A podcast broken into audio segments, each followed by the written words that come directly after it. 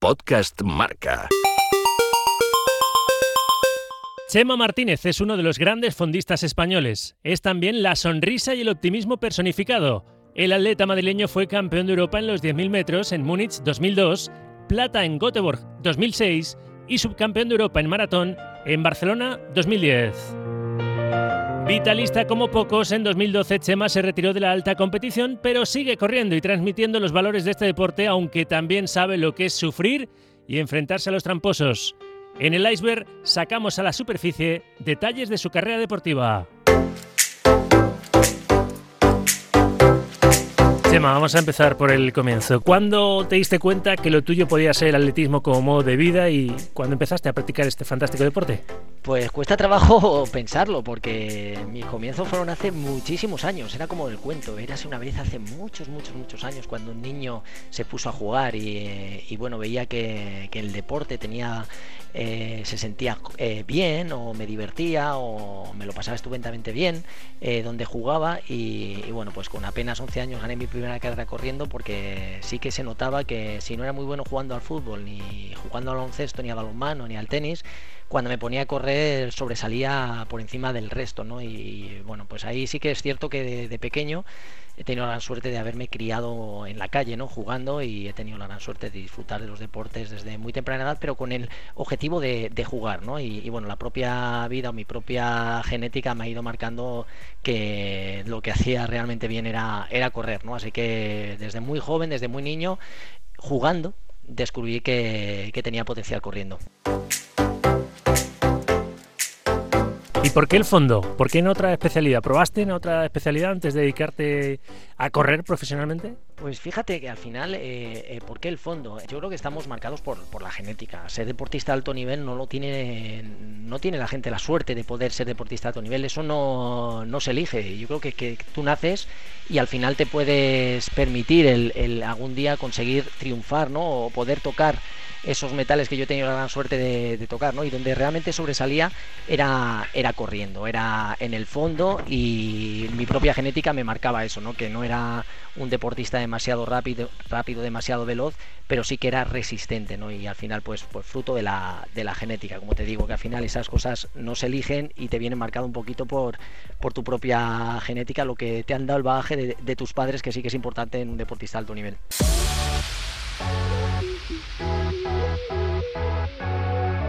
¿A qué edad decides dedicarte profesionalmente y pudiste seguir estudiando, no? Porque imagino que tus padres es lo que te aconsejaron, claro.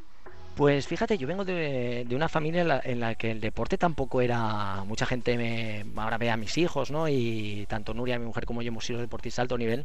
Y, piensan que para ser deportista de alto nivel tienes que venir de una familia que, practique deporte. Yo, eh, no sé si por suerte o desgraciadamente, eh, mis padres no, no practicaban ningún deporte y, al final no, no sé el motivo por el cual yo, yo he sido capaz ¿no? de, vivir una vida totalmente deportiva más allá de lo que es una persona normal, ¿no? que tiene pues una, una familia donde sus padres trabajan y, llevan una vida normal. Yo el, en este caso, eh, cuando empiezo a estudiar INEF con 18 años, allá por el año 90, me doy cuenta de que tomo contacto con lo que es el Centro de Alto Rendimiento en Madrid, veo a deportistas eh, que estaban en la selección, te puedo decir por, por aquel entonces José Luis González estaba dando sus últimos eh, sus últimas zancadas, eh, recuerdo la época de bueno de, Manuel Pancorbo, Antonio Serrano, eh, yo creo que Antonio Prieto Taca todavía andaba por ahí y, tomó contacto con, esa gente y digo, ostras, esto es lo que quiero yo, yo, yo quiero esto, ¿no? Y, posiblemente con 18 años en mi vida se produce un punto de inflexión y realmente sé lo que quiero. Yo quiero ser deportista de alto nivel, quiero ser un atleta de alto nivel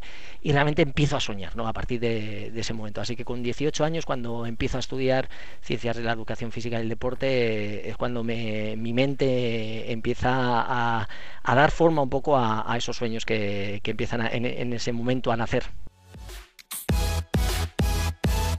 Tu primera medalla llega en 2002 y además a lo grande, campeón de Europa en el Europeo de Atletismo celebrado en Múnich, campeón de Europa de los 10.000 metros, pero hasta llegar a ese primer metal, el camino ha estado plagado de, de renuncias, entiendo, Chema. ¿Qué tipo de renuncias? Bueno, eh, es cierto que normalmente cuando hablamos de deportista alto nivel siempre sale la palabra sacrificio, renunciar.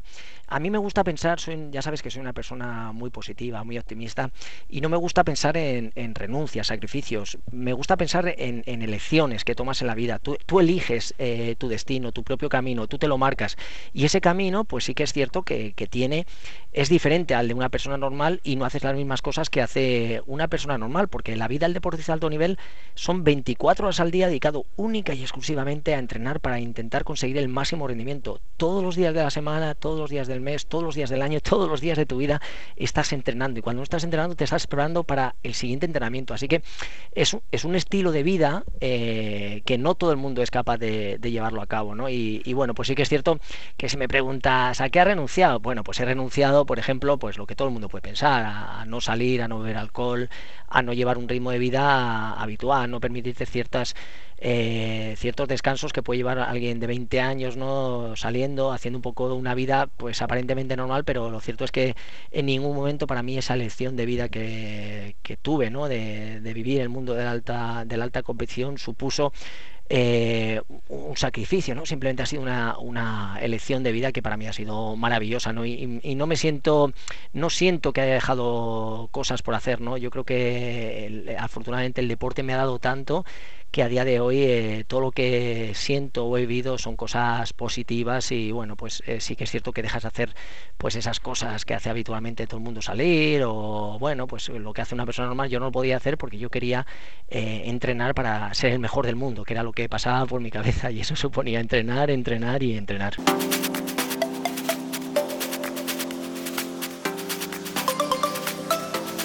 Una de las peores cosas que puede haber en la carrera de un deportista son las lesiones. En este sentido, ¿te consideras un privilegiado, Chema, o has sufrido también con las lesiones? Bueno, esa es eh, también es, una pregunta que muy recurrente que me ha hecho mucha gente. Tú no te lesionas, digo, oye, no te lesionas. Eh, yo lo que he estado haciendo a lo largo de toda mi carrera deportiva es hacer todo lo posible para no lesionarme. Es decir, he cuidado mi comida, he cuidado mi descanso, he cuidado mi hidratación, he ido al fisio todos los días, eh, terminaba de entrenar y, me ponía agua fría para intentar recuperar todo mi cuerpo. Así que lo que hacía era un poco prevenir esas lesiones que lógicamente con el entrenamiento y llevando tu cuerpo al límite, ¿no? Pues siempre aparecen, ¿no? Y bueno, pues haciendo todo lo posible, utilizando piscina cuando estaba un poquito más tocado.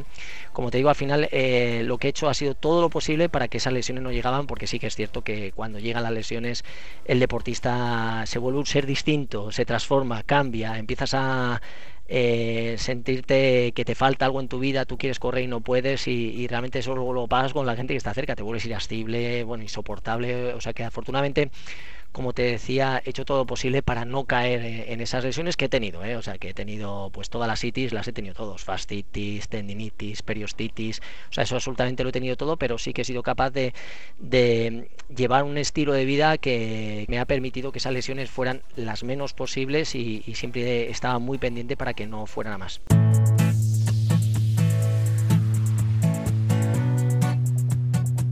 Oro en los europeos de Múnich 2002 en los 10.000 metros, como hemos dicho. Plata cuatro años más tarde en Göteborg 2006, también en los 10.000 metros. Y esa plata en el Maratón de Barcelona 2010, porque luego ya te pasaste al, al maratón. De estos tres metales, ¿cuál sentiste especialmente? ¿Cuál ha sido tu mejor momento en el atletismo? ¿Está relacionado con alguna de estas medallas? Pues fíjate, em, lo cierto es que lógicamente son tres medallas. Para mí algo que de lo que me siento especialmente orgulloso es que después de tantos años ser capaz de estar competitivo en tres campeonatos de Europa tan diferentes, ¿no? Con tantos años y ser capaz de conseguir eh, medallas en dos pruebas distintas y estar en el alto nivel tanto tiempo, para mí supone un motivo de, orgullo, ¿no? Estoy realmente satisfecho por, por todos esos años. Lógicamente, eh, últimamente que sí que estoy echando la vista atrás porque ya no corro tan rápido como corría antes, pero sí que es cierto que, me he hecho un vídeo de, de Múnich, ¿no? lo que supuso ese, ese, mi primer medalla. Pienso en el podium, pienso en el estadio lleno pienso en, ese himno, eh, todavía tengo las sensaciones de cómo se me secaba la boca, de sensaciones de, de felicidad, ansiedad, nervios, muchísimas sensaciones que recorren tu cuerpo y, posiblemente ese primer momento en, en, para mí fue un 7 de agosto del año 2002, fue un día muy especial, el cual nunca olvidaré y posiblemente sea uno de los momentos más importantes a nivel deportivo de mi carrera deportiva. Pero fíjate lo que son las cosas, ¿no? Te hablo, hablas de medallas, ¿no? Que se, se, supone que son momentos álgidos, ¿no? Pero también tengo, tengo recuerdos, ¿no? De, por ejemplo, en, mi última San Silvestre Vallecana, que no es una carrera, no es un campeonato importante, no se dan medallas y, tengo ese, ese, ese, momento de entrar en el estadio, toda la gente gritando mi nombre, eh, hice los últimos 50 metros andando, toda la gente gritando Chema, Chema, y no gané ni quedé segundo ni tercero, entré en novena posición y te puedo asegurar que fueron también uno de los, de los momentos más, más bonitos que he vivido a lo largo de toda mi carrera deportiva, porque más allá de las medallas, posiblemente he sido alguien afortunado porque lo que me llevo y, lo tengo, vamos, guardado como algo, como un tesoro increíble, más allá de las medallas, es el cariño a la gente y eso, eso no se puede comprar, eso te lo tienes que ganar cada día, ¿no? Y en eso sí que he sido un deportista de alto nivel.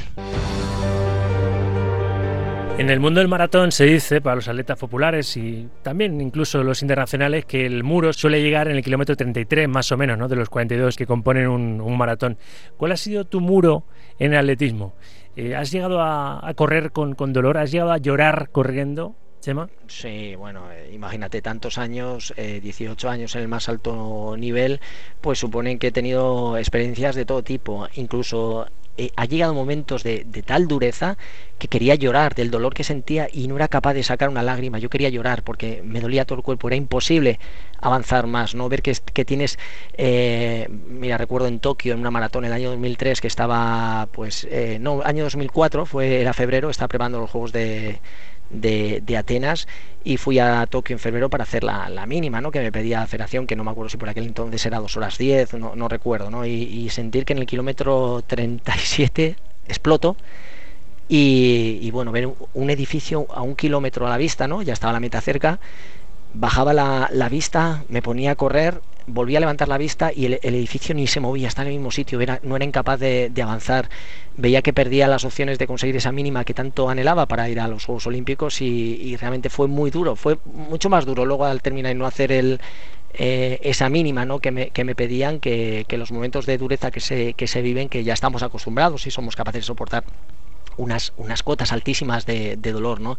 Y, y, lo cierto es que eso te hace aprender, te hace que pues te, reinventes, que vuelvas a, salir reforzado de esas situaciones complicadas y aquel muro que en ese momento fue una gran muralla china, pues bueno, lo derribé como he derribado todos los muros que han aparecido a lo largo de toda mi carrera deportiva. Al final no fui en, Atenas a, la maratón porque no me pude clasificar, hice dos horas 11 creo que en, esa carrera, pero no hice la mínima y al mes pues hice 27.40 en un 10.000 y al final fue, fui en, Atenas en la, prueba de 10.000, con lo cual fíjate, al final eh, yo creo que el gran deportista es el que es capaz de, superar esos momentos complicados que tiene, ¿no? que todo el mundo hemos tenido y que seguirán teniendo, porque sin esos momentos complicados al final nunca llegas a, saborear de esa victoria, ¿no? esas medallas que se saborean mucho mejor cuando la carrera viene marcada con muchísimos obstáculos, que es lo que hacemos todos los deportistas, no tropezar, caerte, levantarte, volverte a fijar otro objetivo y seguir recorriendo esa, esa carrera tan bonita que es la de nuestra propia vida deportiva.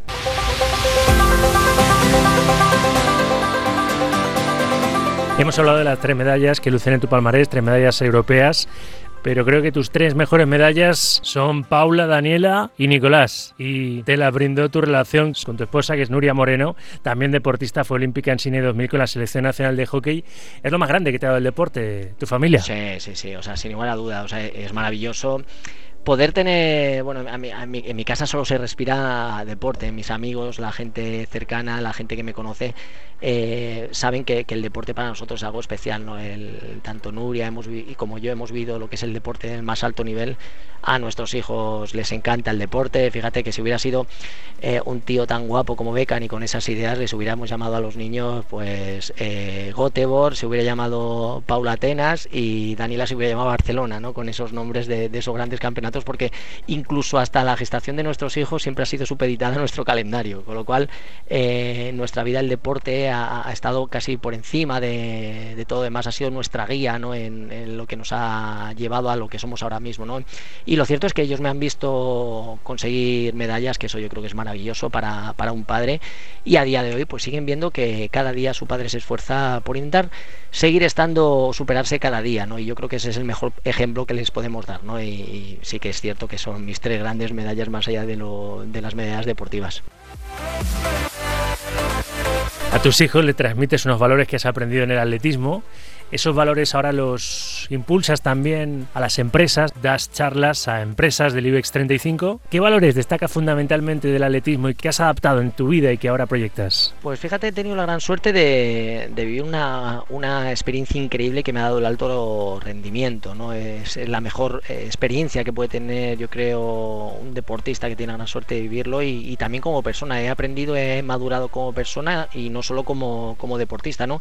Y me he dado cuenta que en el deporte se necesita esfuerzo, se necesita confianza, se necesita ser muy disciplinado, tener gran voluntad, ser una persona atrevida, ser una persona osada, ser una persona que trabaje en equipo, ser una persona que, no tenga miedo ¿no? Que a equivocarse, a confundirse, ser eh, alguien que, eso, que se esfuerza cada día por intentar conseguir esos objetivos que, puedes tener. ¿no? Y, bueno, pues eh, toda esa experiencia pues me ha dado la posibilidad de poder compartirla con, con la gente. ¿no? Y bueno, afortunadamente, pues mira, una de las de las cosas que hago es dar conferencias de todo tipo, desde hablar de talento, innovación, cómo podemos gestionar nuestros recursos, cómo vencer nuestros, nuestros miedos, eh, cómo ser eficientes, eh, cómo trabajar en equipo, ¿no? cómo como tener muy claro que, en esta vida hay que esforzarse cada día y nunca renunciar a tener grandes sueños, ¿no? Porque son las personas que sueñan, son las que son capaces de, vivir, ¿no? Así que mira,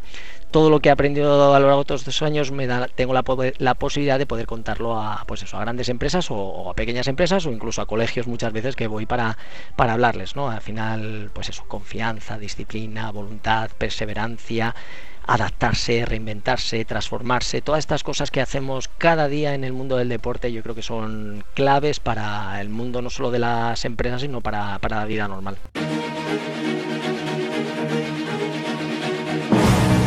Conociéndote como te conozco, no sé si me vas a llevar la contraria, creo que no, pero yo te hago una afirmación y me dices si estás de acuerdo o no. Lo mejor para Chema Martínez en el mundo del atletismo ha sido representar a España en unos Juegos Olímpicos, que es lo máximo para cualquier deportista, y lo peor el haber encontrado en el camino deportistas tramposos? Pues, eh, pues sí, te digo que sí, claramente las dos. Se nota que me conoces, ¿no? Eh, yo que los Juegos Olímpicos son el mayor eh, acontecimiento deportivo a nivel mundial que existe, ¿no? El simplemente poder estar en los Juegos ya es es, algo de lo que te puede valer para toda una carrera deportiva, ¿no? Simplemente el participar, el ya pelear por una medalla es algo increíble, ¿no? Y, es cierto que yo creo que, cuando has vivido unos juegos y sabes de lo que se habla, es, maravilloso, ¿no? El, poder desfilar, eh, sobre todo representando a tu país. Para mí es una de las cosas más bonitas que, me ha podido pasar, disfrutar los juegos. También tengo que decirte que cuando escuchas un himno eh, en una competición internacional, el himno de tu país y estás en lo más alto del podio, aunque no sean Juegos Olímpicos, también son momentos increíbles pero sí que lo de ser olímpico es algo que, bueno, que todos los deportistas que dedican toda su vida deportiva, ¿no? Deberían tener la posibilidad de, poder vivirlos, sobre todo desfilar y vivir eh, ese momento de comunión entre todos los deportistas, que todos estamos eh, con, el mismo objetivo, ¿no? Conseguir lo mejor para nosotros, porque eh, eso es lo mejor para, todo un país que está detrás de nosotros dándonos energía, ¿no? Y lo cierto es que ya me conoces y, y yo creo que el, que el dopaje es la gran lacra del deporte, creo que ha hecho muchísimo daño, creo que eh, es algo que había que erradicar, pero en esto siempre he sido muy, drástico, muy tajante y, lo he condenado de una manera pues eh, demasiado tajante, ¿no? A veces que me ha ocasionado que muchos deportistas que, que, han podido incurrir en el dopaje pues dejaran de hablarme, ¿no? Pero sí que creo que no es el mejor ejemplo, ni el mejor ni el peor, no es ejemplo y, y que deberíamos acabar con ello pues con sanciones un poquito muy radicales para que no, no tuvieran oportunidad de verse reflejado niños o, gente más joven en, esos deportistas que tienen que recurrir a las trampas para conseguir esos objetivos, ¿no? Que hay otra gente que se lo trabaja y se lo ocurra y de una manera honesta consiguen llegar hasta donde lleguen, más o menos, pero de una manera honesta. Vamos a ese momento, Chema, donde todos los deportistas intentáis aplazarlo, no pensar en él y es el momento de la retirada. Tú no has dejado de correr, de hecho tú has publicado hasta un libro, no lo pienses, corre ¿eh? y sigues inculcando a la gente la práctica deportiva, pero sí que me reconocías antes que obviamente ya no corre lo mismo que antes, ni de rápido ni, ni de tiempo. ¿Cómo lo has afrontado y cómo lo vives? ¿Y piensas que en algún momento dejarás de ponerte las zapatillas?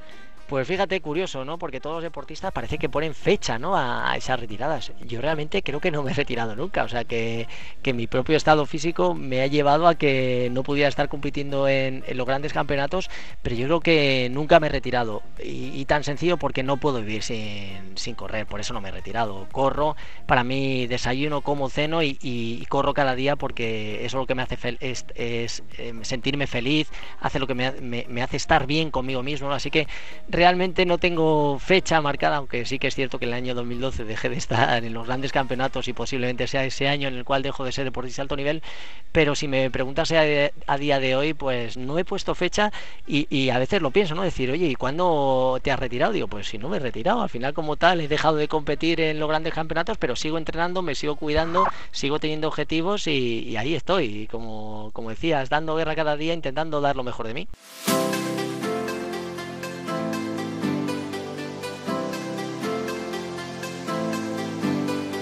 Por último, ¿qué consejo le darías, Chema, a un futuro Chema Martínez de la vida? Es decir, a un futuro atleta que ama el atletismo y le gustaría dedicarse profesionalmente a, ello, a correr en el tartán. Pues que realmente crean en, que sueñen. Primero yo creo que es importante tener sueños. Eh, yo de pequeño soñaba en, ir a unos Juegos Olímpicos, a un gran campeonato y tener esos sueños te, obligan ¿no? a, esforzarte cada día para hacer que esos sueños se puedan cumplir. ¿no? Así que primero soñar, tener sueños, luego confiar en, uno mismo, el, ser capaz de, de, poco a poco, paso a paso, intentar construir esos, ese camino que te marque, que te lleve al, objetivo que tienes, ¿no? pero al final ser alguien que, que confíe, que sueñe y que trabaje para conseguir esos sueños.